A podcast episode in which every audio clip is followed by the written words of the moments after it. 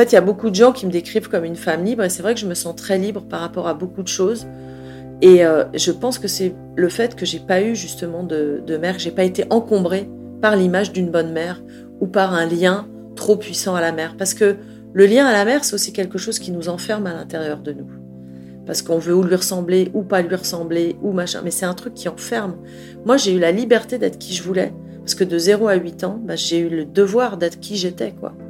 Et ça, c'est terrible parce que euh, c'est un, manque terrible de tendresse, d'affection, de, regard sur soi.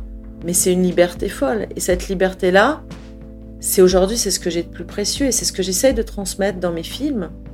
Et être là pour son enfant, c'est quoi? C'est être déjà là pour soi-même.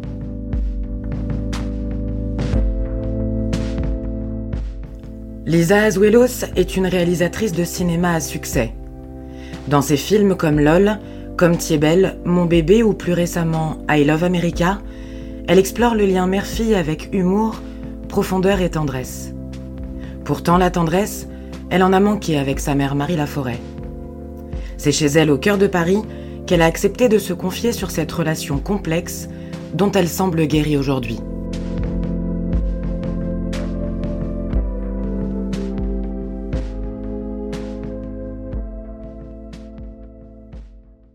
Quand on évoque la relation mère-fille, qu'est-ce qui vous vient en premier? Bah, en fait, ce qui est étrange, c'est que ce qui me vient d'abord, c'est moi et mes filles, parce que ça, c'est quelque chose de très concret pour moi. Et puis aussi euh, la presque non-relation entre ma mère et moi. Euh, donc c'est à la fois très intense de mon côté à moi quand je suis mère et très petit quand je suis fille. Quoi. Il y a toujours eu comme une sensation que ce lien n'arriverait jamais et que c'était pas la peine d'y croire. Et en même temps, moi, je continue toujours à y croire.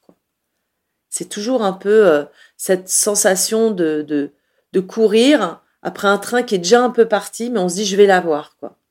Et puis bizarrement, bah, c'est au moment où elle est morte que le train s'est arrêté et que j'ai pu monter dedans. C'est, c'est assez étrange. Cette course, justement, c'est parce que c'est difficile de renoncer à l'amour d'une mère? En fait, je crois que c'est inhumain de renoncer à l'amour d'une mère mais on le sait pas, quoi.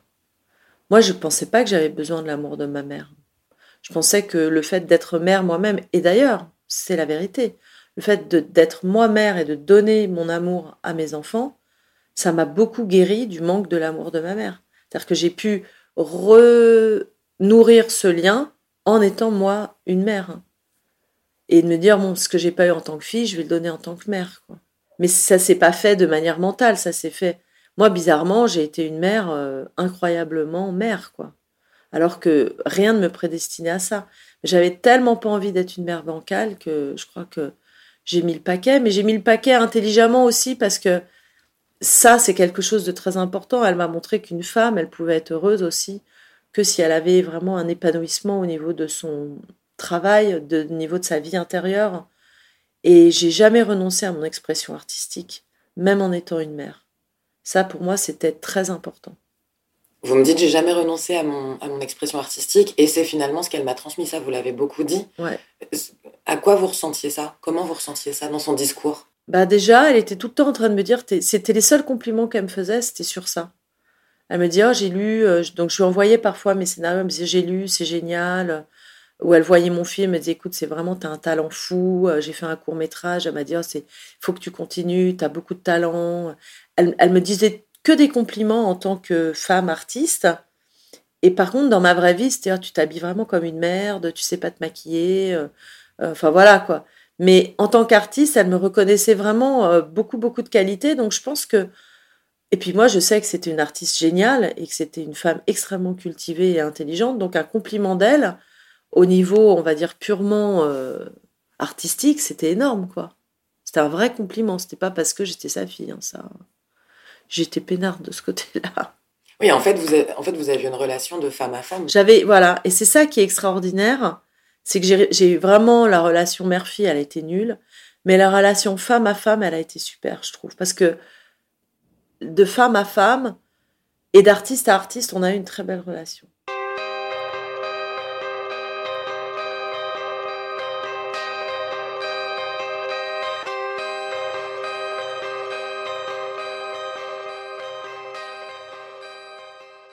Qu'est-ce que vous connaissez de votre naissance, de l'histoire de votre naissance? Ce que ma mère m'a raconté, c'est que donc elle a rencontré mon père. Je pense qu'ils ont été très amoureux, mais ils avaient vraiment rien à voir. Ma mère était très française, très catholique, très timide, très bourgeoise, très bien élevée. Et mon père, c'est un juif marocain, très playboy, euh, euh, très macho. Euh, bon. Donc c'est deux, deux, genres de gens qui ne doivent pas se rencontrer.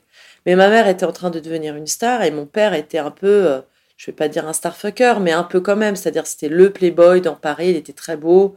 Et donc dès qu'il y avait des soirées, il était là et il avait accès à toutes les petites actrices ou toutes les mannequins ou des choses comme ça. Donc je pense qu'ils se sont rencontrés dans un truc très mondain. Ils étaient tous les deux très très très intelligents, avec beaucoup d'humour. Donc je pense qu'au début, ça a dû être extra. Mais très vite, ça a été l'horreur. C'est-à-dire que ma mère m'a raconté, je pense qu'elle a subi beaucoup de violence avec lui. C'était un, mec qui était assez violent, qui criait beaucoup.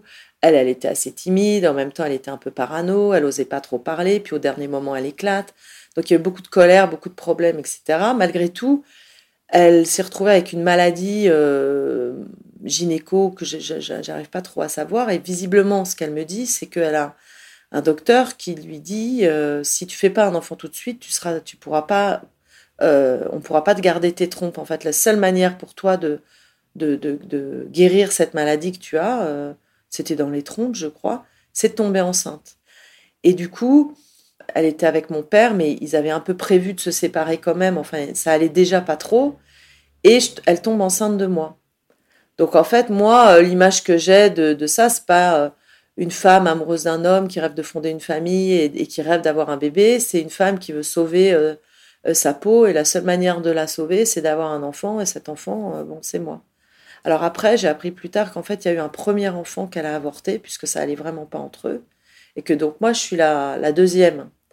Euh, donc j'arrive dans un endroit qui a déjà été euh, avorté. Donc je sais que ça a des conséquences en, épigénétique et en mémoire cellulaire et toutes ces choses-là. Mais en tout cas, bref, euh, j'arrive et je sais que très vite, ils se sont séparés aussi. Je sais que très vite, mon père voulait un garçon, mais je suis une fille et toutes les photos que j'ai de moi petite, c'est moi dans les bras de mon père. En fait, je pense qu'il est. Puis je l'ai vu après avec mes propres enfants. Mon père était très maternant, bizarrement pour un homme euh, du Maroc, euh, très, sanguin, très colérique. En fait, je pense que c'était un homme doux à la base qui a été euh, très martyrisé aussi. Et il a été très touché par le côté bébé, enfant. Et je sais qu'il s'est beaucoup, beaucoup occupé de moi. J'ai toujours senti cette espèce de tendresse paternelle, quoi mon lien à ma mère, c'est plus un lien à mon père. Et d'ailleurs, comme euh, je suis allée vivre chez lui à l'âge de 12 ans, pendant longtemps, il me faisait la gueule si je lui souhaitais pas la fête des mères. C'est pour dire euh, le niveau. Euh, bon. Je crois que votre mère, elle a eu une histoire compliquée aussi. Elle a eu une enfance compliquée. Alors, elle s'est rappelée, mais seulement à l'âge de 60 ans, qu'elle avait été violée quand elle avait 3 ans. Et c'est vrai qu'il y a une espèce de sidération qui fait que la mémoire bloque des tas de traumas. Et du coup, euh, je peux tout à fait concevoir qu'elle euh, a eu le, souvenir exact de ce qui lui était arrivé qu'à l'âge de 60 ans.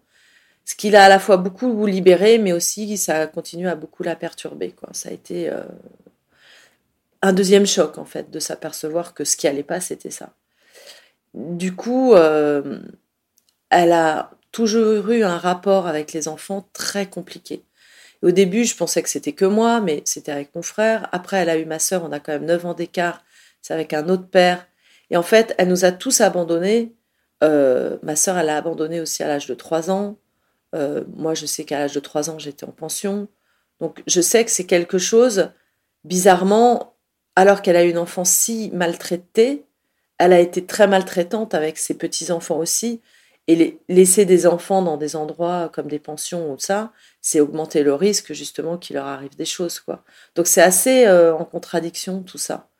Mais euh, c'est clairement quelqu'un qui a été... Euh, dont l'enfance a été volée, violée, abusée.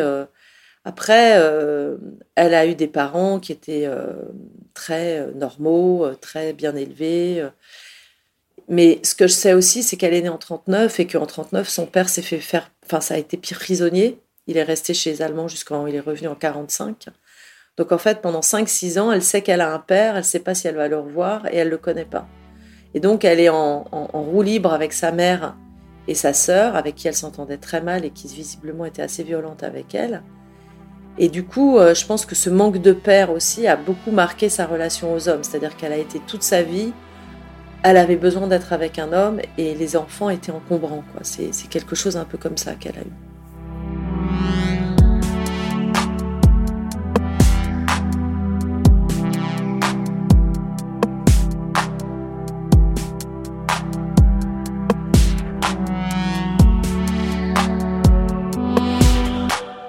je me suis rendu compte en allant vivre aux États-Unis quand on demande, euh, on te dit pas tu es né où, mais on te dit tu as été élevé où. Et moi, quand on m'a demandé tu as été élevé où, j'ai senti que je pouvais pas donner de réponse. Et j'ai pas de chambre d'enfant à moi euh, avant l'âge de 8 ans, qui est la première fois que je suis vraiment allée vivre avec ma mère. Donc je me dis en fait entre 0 et 8 ans, il y a une espèce de blanc comme ça, un peu euh, étrange. Et les moments où elle n'était pas là, comment ça se passait pour vous cette enfance?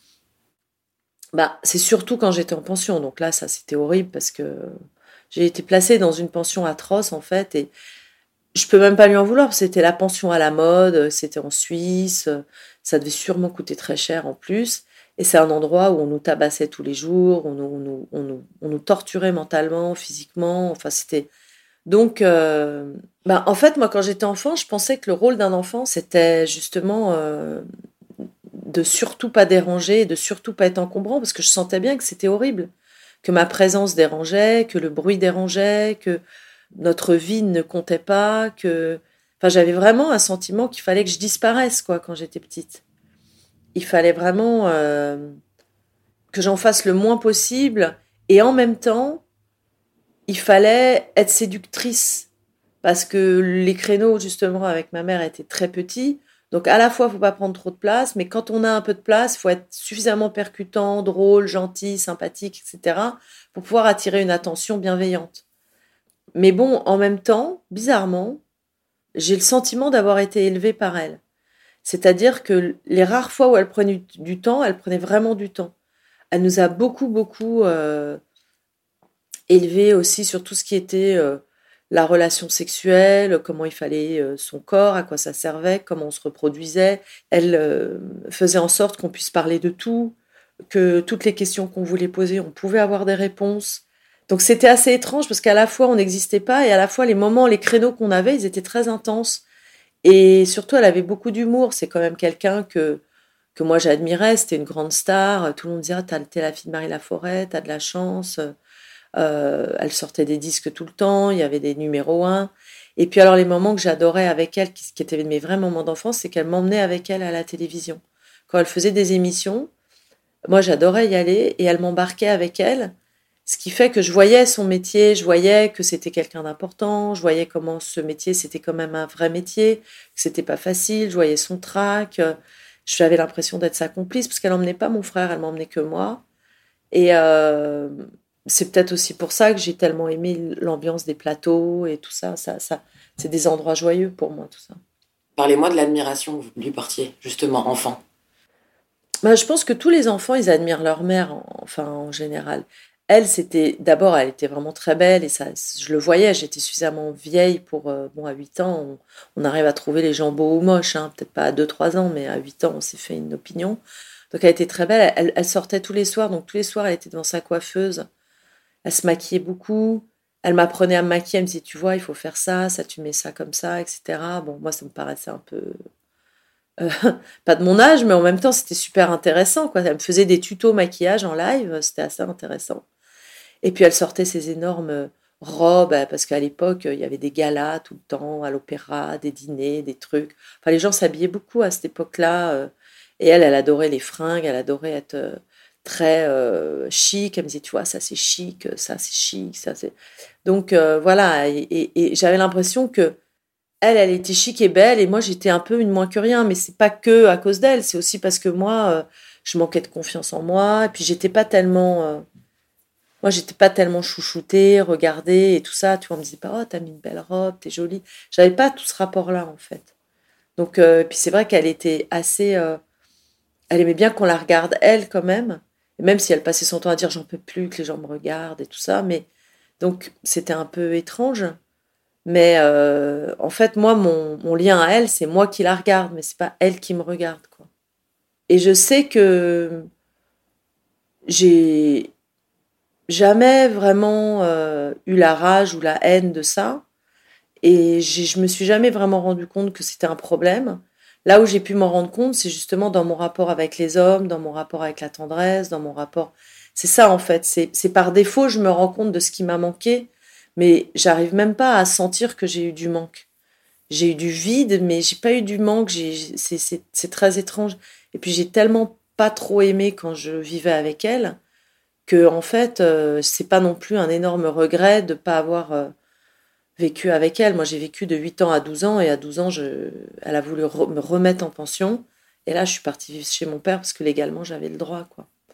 Donc, euh, en fait, j'ai vécu avec ma mère 4 ans. C'est quoi la différence entre le vide et le manque? En fait, le manque, c'est que on a, on a eu la, on a eu déjà euh, la possibilité d'intégrer quelqu'un. Ce quelqu'un est parti et du coup, ça manque. Alors que le vide, on sent qu'il y a rien, quoi. Et je pense que le vide est, pire hein, parce que c'est comme s'il y avait à la fois le manque et à la fois le manque de lien, quoi. Enfin, c'est comme s'il y avait vraiment du rien. C'est assez étrange. C'est un, état qui se transforme en dépression, c'est-à-dire que moi, j'ai pas, j'ai pas su, avant de faire une vraie dépression, en fait, que j'étais dans un état quand même assez dépressif parce que c'était, c'était très dur tout ce que j'ai vécu. Et je pense que la seule manière que j'ai eu de survivre à tout ça, en fait, c'est euh, c'est que j'avais un petit frère que on voit pas là dans le film I Love America, c'était compliqué à installer, mais et ce petit frère, il était tout le temps avec moi. Donc en fait, moi, j'étais la mère de mon frère hein, tout le temps, et j'étais la seule protection qu'il avait. Et du coup, le fait de devoir materner quelqu'un, ça maintient en vie. Mais du coup, moi, personne m'a protégée. Donc le problème avec cette histoire de, de manque de lien à la mère, c'est en fait un sentiment de non-protection permanent qui après se ressent dans tout, quoi. Comment elle a évolué cette relation avec votre mère au fil des années? Quand je suis partie chez mon père, on s'est pas parlé pendant deux ans et demi, trois ans. Et finalement, on s'est reparlé vers 15 ans. On a recommencé un peu à se voir. Mais euh, dans sa tête, c'est moi qui l'avais abandonnée. Donc elle m'en voulait. Moi, je me sentais coupable. Enfin, nul, quoi. En même temps, on essayait de créer un lien. Ce qui est pas mal parce qu'en fait, quand on est dans une habitude, le lien comme il est là, on n'essayait pas de le créer. Alors que là, au moins, on essayait de créer un lien. En général, on se disputait toutes les 2-3 ans, on se parlait pas 2-3 ans, on recommençait 2-3 ans, etc. Ça a toujours été un peu chaotique. Mais je pense que c'est lié aussi au fait qu'elle a été violée petite et qu'en fait, je pense qu'elle était euh, très paranoïaque et elle avait toujours l'impression qu'on lui voulait du mal. Et même moi, quoi, je rentrais dans les gens qui lui voulaient du mal. Donc en fait, quand on a affaire à des gens comme ça, c'est compliqué parce qu'on ne peut pas se stabiliser sur, euh, sur une relation. La relation, elle peut exploser du jour au lendemain.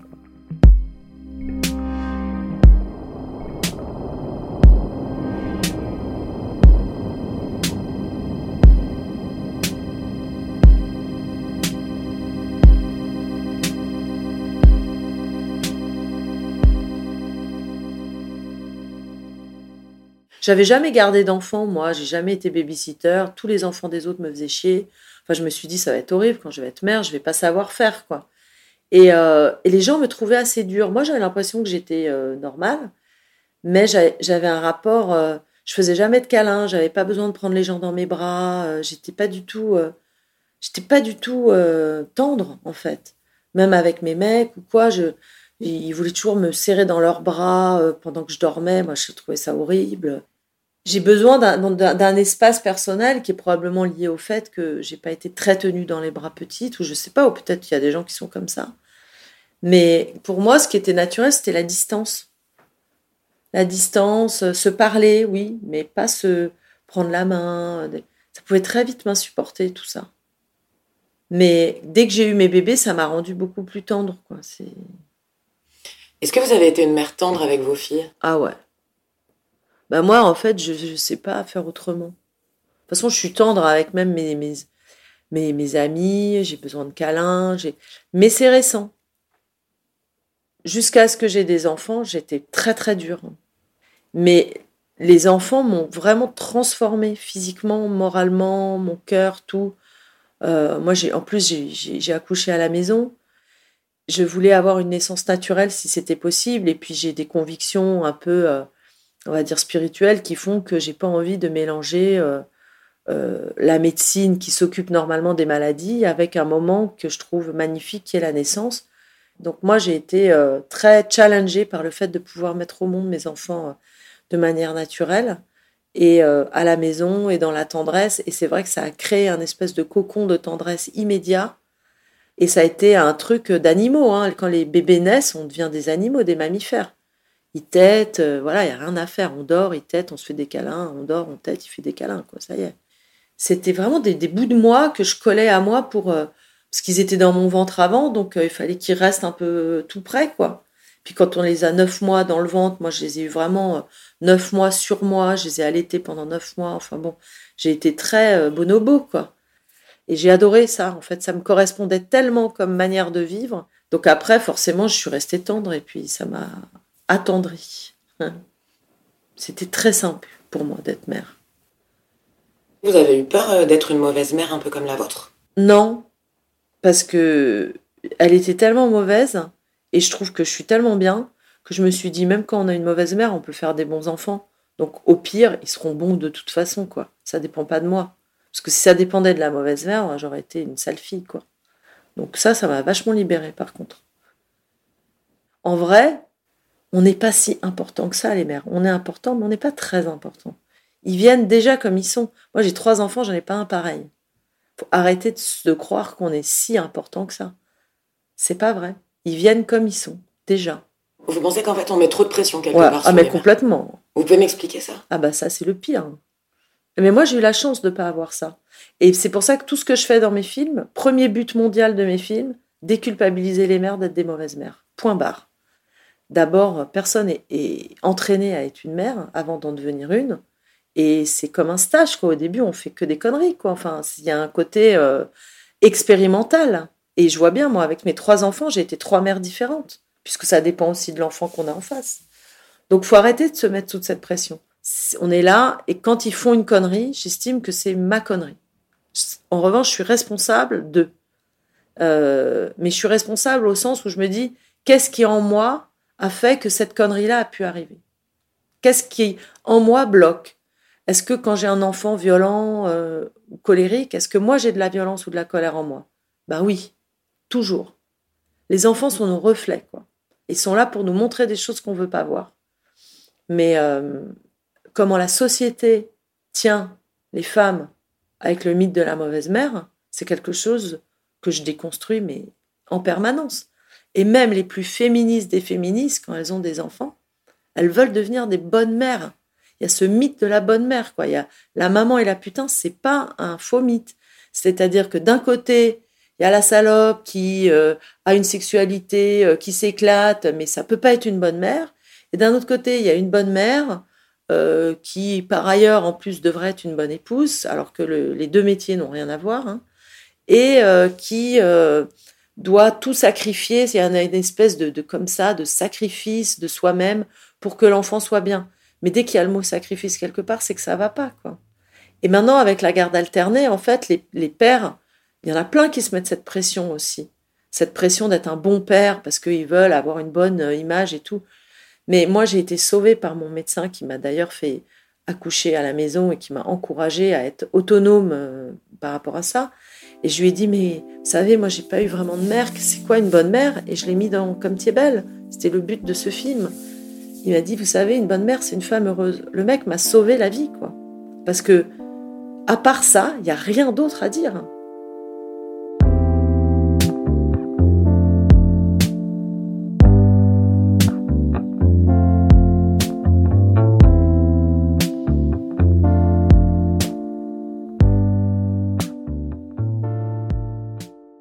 Quand j'ai fait Dalida, c'est un film où quand même je traite beaucoup du suicide je venais d'avoir une, rupture amoureuse et cette rupture m'a directement renvoyée au fait de ne pas être aimée. Et là, j'ai une espèce de boomerang sur toute mon enfance qui est revenue.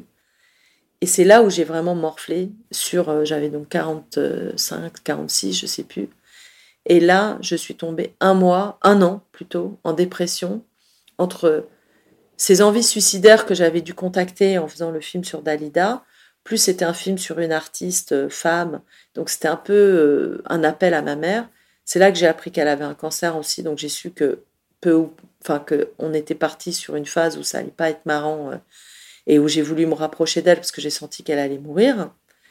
Et tout ça a fait que tout à coup j'ai été complètement, j'ai senti à ce moment-là le manque d'amour de ma vie, quoi. Mais c'est que à ce moment-là. Avant, j'ai comblé avec des gosses, un mariage, des films, une ambition, réussir socialement, mon père, Enfin, voilà, les placards étaient très encombrés. Et au moment où j'ai fait ce film d'Alida et cette rupture, et ce, eh ben, j'ai le tsunami de mon enfance qui est revenu. Et là, j'ai compris que, en fait, j'avais jamais osé être vulnérable, puisque j'avais jamais eu l'espace d'être vulnérable. C'est un espace qui nous est offert quand on est enfant, pas quand on est adulte en général. Et si on s'entraîne pas à la vulnérabilité quand on est enfant, eh ben, on n'arrive plus à l'être quand on est adulte. Et retrouver le chemin de la vulnérabilité en tant qu'adulte, ben, chez moi, c'est passé par une phase de grosse dépression. Et puis j'ai fait, comme euh, j'ai développé pas mal de, bon, de, trucs un peu de spiritualité et tout ça ces derniers temps, euh, j'ai été faire un truc qui s'appelle Vipassana. C'est dix jours de, de, silence, de méditation, où euh, sans téléphone, où on parle pas, on n'écrit pas, on lit pas, on fait rien. Et vraiment, j'ai cru que j'allais crever parce que là, j'ai vraiment été touchée le fond du vide, de l'absence, de l'enfance, de tout. Enfin, j'étais que en pleurs pendant six ou sept jours. Et quand je suis sortie de là, j'ai dit une phrase que je pensais jamais dire, qui était ma vie m'a manqué. Et en fait, c'était comme une troisième renaissance. Moi, j'ai été faire ça parce que je savais que c'était l'année où ma mère allait mourir. Je voulais me préparer justement à cette nouvelle vie. Et en fait, ce truc-là m'a sauvée, quoi. Tout ce qui m'a manqué dans l'enfance, j'ai pu me le redonner à moi-même à ce moment-là, quoi. Comment vous avez vécu justement la maladie de votre mère? Comment vous avez appréhendé sa mort finalement? En fait, quand j'ai appris qu'elle était malade, du coup, on s'est parlé. Je venais juste de sortir de cette espèce de phase un peu dépressive et on s'était pas parlé depuis 2-3 ans. On s'est parlé à nouveau. Je suis allée la voir évidemment à l'hôpital. Et là, le médecin m'a dit, vous savez, elle n'en a pas pour très longtemps. Mais là, on lui a fait euh, des traitements de radiothérapie, etc. Donc, pendant deux, trois mois, elle va aller très bien. Si vous avez envie de, de passer du temps avec elle, c'est maintenant. Et je lui ai proposé de venir se reposer. Elle m'a dit oh, J'aimerais bien aller au soleil et tout ça. Elle avait vendu euh, sa maison. Elle n'avait plus trop où, être, où aller. Je lui ai dit Écoute, j'ai une maison en Corse, viens, ça me ferait plaisir. Bon. Et là-dessus, mes filles m'ont dit Ah, mais on a envie de venir et tout. Et en fait, on a passé une semaine avec mes filles, moi et ma mère. Et c'est un truc qui n'était jamais arrivé. Et on se connaissait pas bien. Ça n'a pas été fantastique, mais il y a eu des vrais moments. Après, on s'est rendu compte qu'en fait, euh, on avait un peu du mal à supporter parce que c'est vrai qu'elle est compliquée. Euh, moi, ça me mettait dans un état un peu tendu. Par moments, elle disait vraiment, euh, les enfants sont incultes. Bon, enfin voilà, elle, elle pensait qu'élever les enfants, c'était comme si. Moi, je lui disais, écoute, t'as pas trop de leçons à me donner sur comment élever les enfants. Mes enfants me disaient, oh là là, elle est pas toujours gentille. Mais finalement, on a vécu une semaine une vie normale de grand-mère, mère, fille. Et quand elle a été dans cette maison, elle m'a dit, tu vois, finalement, on est de la même famille. Et en fait, ce truc-là était une énorme guérison. Elle est retournée à l'hôpital et elle était en rémission. Elle avait plus de cancer. Et le médecin m'a dit, mais il y a eu un miracle. Et moi, j'ai toujours pensé que le cancer euh, qui s'est déclaré, c'est un cancer du sein et c'est un cancer qui a à voir avec le féminin, la maternité, etc. souvent. Eh bien, bizarrement, on a passé ces, cette semaine et elle a eu une rémission pendant plus d'un an et demi, quoi. Donc ça a été euh, assez incroyable. Et je pense qu'il s'est refait. Il y a des choses qui se passent au niveau cellulaire que la médecine classique a du mal à comprendre, mais il y a vraiment des choses qui se passent au niveau cellulaire et je pense que d'avoir été en contact tout ensemble à ce moment-là, on s'est redonné un tissu, euh, on parle du tissu social, mais un tissu familial qui nous a reconstruit tout un peu à notre manière. Mes filles ont su que bon, leur grand-mère c'était ça, que c'était pas génial pour elles, mais que c'était quand même une grand-mère, qu'elle avait existé. Elles ont pris dans leur corps leur grand-mère. Moi, j'ai pris dans mon corps ma mère. Ma mère a pris dans son corps ses filles et ses petites filles. Ça n'a pas fait un corps euh, qui s'est beaucoup euh, finalement euh, aimé. On n'est pas devenues les meilleures copines du monde à partir de ce jour-là, mais ça s'est passé. Et quand ça passe, bah, ça guérit énormément de choses.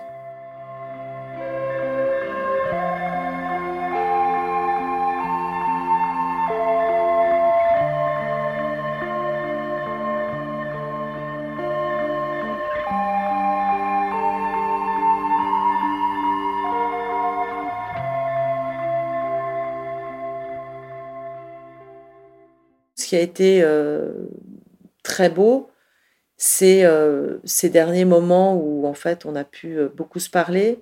Et puis elle a eu un coup de fil avec moi. bon, elle est morte en novembre, elle m'a appelé en septembre et elle, elle a pensé qu'elle allait mourir.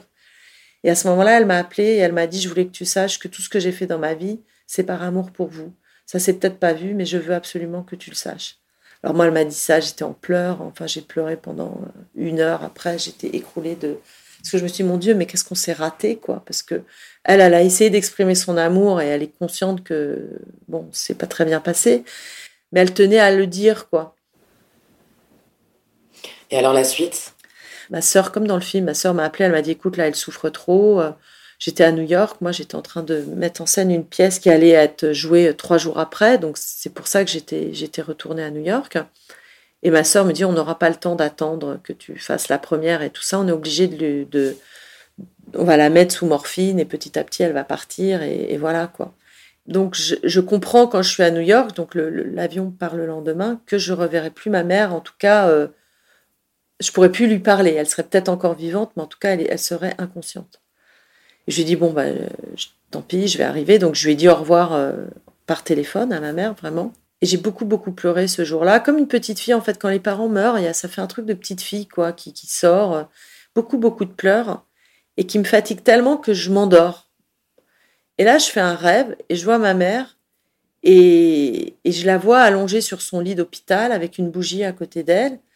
Et je vais la voir et je lui dis euh, Mais est-ce que tu m'as aimé, maman? Et elle me regarde comme ça et elle me dit Oui, je t'ai aimé, mais comme un lapin. Et je trouve cette réponse tellement étrange que ça me réveille. Et dans ce rêve, je la prends dans mes bras, on se prend dans les bras et on se dit au revoir. Bon. Et le lendemain, euh, j'ai ma sœur au téléphone. Elle me dit bon bah ça y est, on a fait la piqûre, je ne sais pas combien de temps ça va durer elle part un peu, elle commence à être un peu inconsciente. Mais depuis ce matin, elle, ne dit, elle n'a que deux mots à la bouche qu'elle n'a jamais dit depuis le début. Elle dit amour, lapin, amour, lapin. Et là, ça m'a fait un effet, mais dingue, quoi. Parce que, en fait, j'ai senti que je lui avais vraiment dit au revoir sur un autre niveau, une autre vibration. Mais on s'est vraiment dit au revoir, quoi. J'ai vraiment eu un contact avec elle.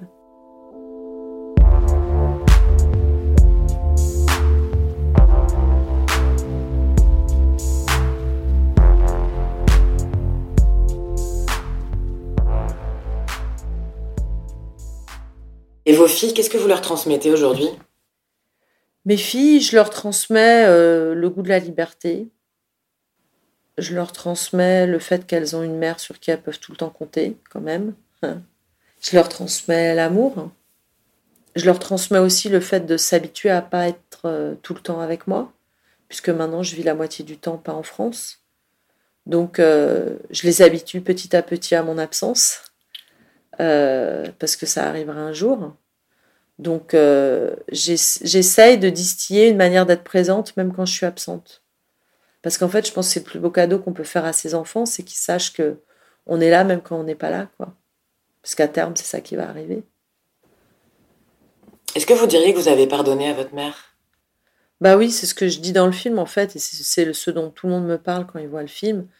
Et que je dis, c'est que le pardon ne guérit pas le passé, il le transforme. C'est-à-dire qu'aujourd'hui, j'ai plus du tout le même rapport à mon enfance que je pouvais l'avoir il y a 2-3 ans. Je ne dis pas que j'ai comme si j'avais une enfance heureuse, mais en tout cas, le malheur de mon enfance n'est plus dans ma vie. Et c'est ça le pardon, en fait. Et les gens, ils ont du mal à pardonner parce qu'ils pensent que c'est excuser. Et pardonner, c'est savoir qu'il y a une part qui est à l'autre, qui n'est pas à nous. C'est ne pas prendre sur soi la part qui est à l'autre. C'est ça, pardonner. Et j'ai fait la part des choses, justement. Et là maintenant, bah, je vais peut-être rencontrer la femme que je suis. C'est ce qu'il y a de plus difficile pour moi de rencontrer la femme que je suis. En fait, euh, le lien mère-fille, c'est quelque chose qui permet de faire émerger aussi la féminité. Et euh, si ce lien-là, il est, euh, il est bien réussi, la femme, à mon avis, elle est bien réussie aussi. Si ce lien-là, il est compliqué, la femme, elle a plus de mal à émerger parce que on, peut crier tout ce qu'on veut dans les rues. Il y a un couple homme-femme à l'intérieur de nous que les Chinois résument en yin-yang. C'est deux énergies très différentes. Une énergie du féminin avec toute la beauté que ça a, une énergie du masculin avec toute la beauté que ça a. Mais quand on doit trop se battre pour exister, bah, malheureusement, dans un monde un peu guerrier, bah, c'est la guerrière qui, qui, qui, est là. Et je dis pas que la guerrière est pas féminine, mais il y a des aspects du féminin qui, moi, aujourd'hui, m'intéressent beaucoup plus. La douceur, la réceptivité, la tendresse, la vulnérabilité. Parce qu'il y a beaucoup de force dans tout ça. Il y a la force de la douceur, la force de la vulnérabilité, la force de la tendresse. Mais moi, j'ai été que dans la force de la grande gueule, de, de la réussite sociale, des trucs du masculin. Donc je pense qu'un bon couple mère-fille bien intégré à l'intérieur de soi permet de faire émerger une femme qui permet de faire émerger un monde, on va dire, de paix. Mais en fait, on rate pas ses parents, c'est pas vrai quoi. Si ça doit se passer, ça se passe et, et le peu qui se passe, bah, c'était ça qui avait à vivre sur la terre quoi.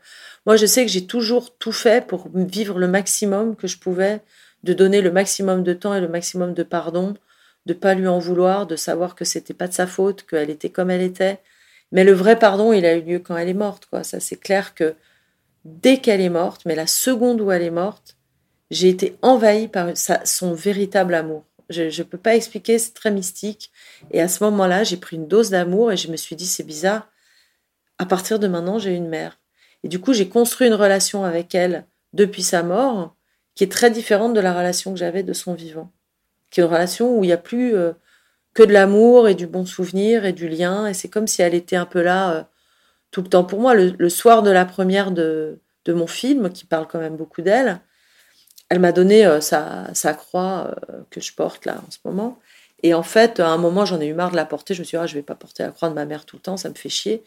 Je l'ai cachée quelque part. Et évidemment, je ne m'en rappelais plus. Je la cherche un peu partout chez moi, je la trouve pas. Bon, bref. Et puis j'arrive à la première une heure avant parce qu'il y a un restaurant que j'aime bien à côté, donc je vais au resto. Il me demande mon passe sanitaire que j'avais enfoui dans mon sac et que je trouve pas. Du coup, je déboulonne mon sac comme ça et à ce moment-là, la croix tombe par terre. Et je vois la croix et je me dis putain, mais c'est incroyable quoi. Et je pense que de toute façon, la relation est pas finie. Hein. C'est pas parce qu'elle est morte qu'il n'y a plus de relation. Donc, euh, à suivre, à faire à suivre.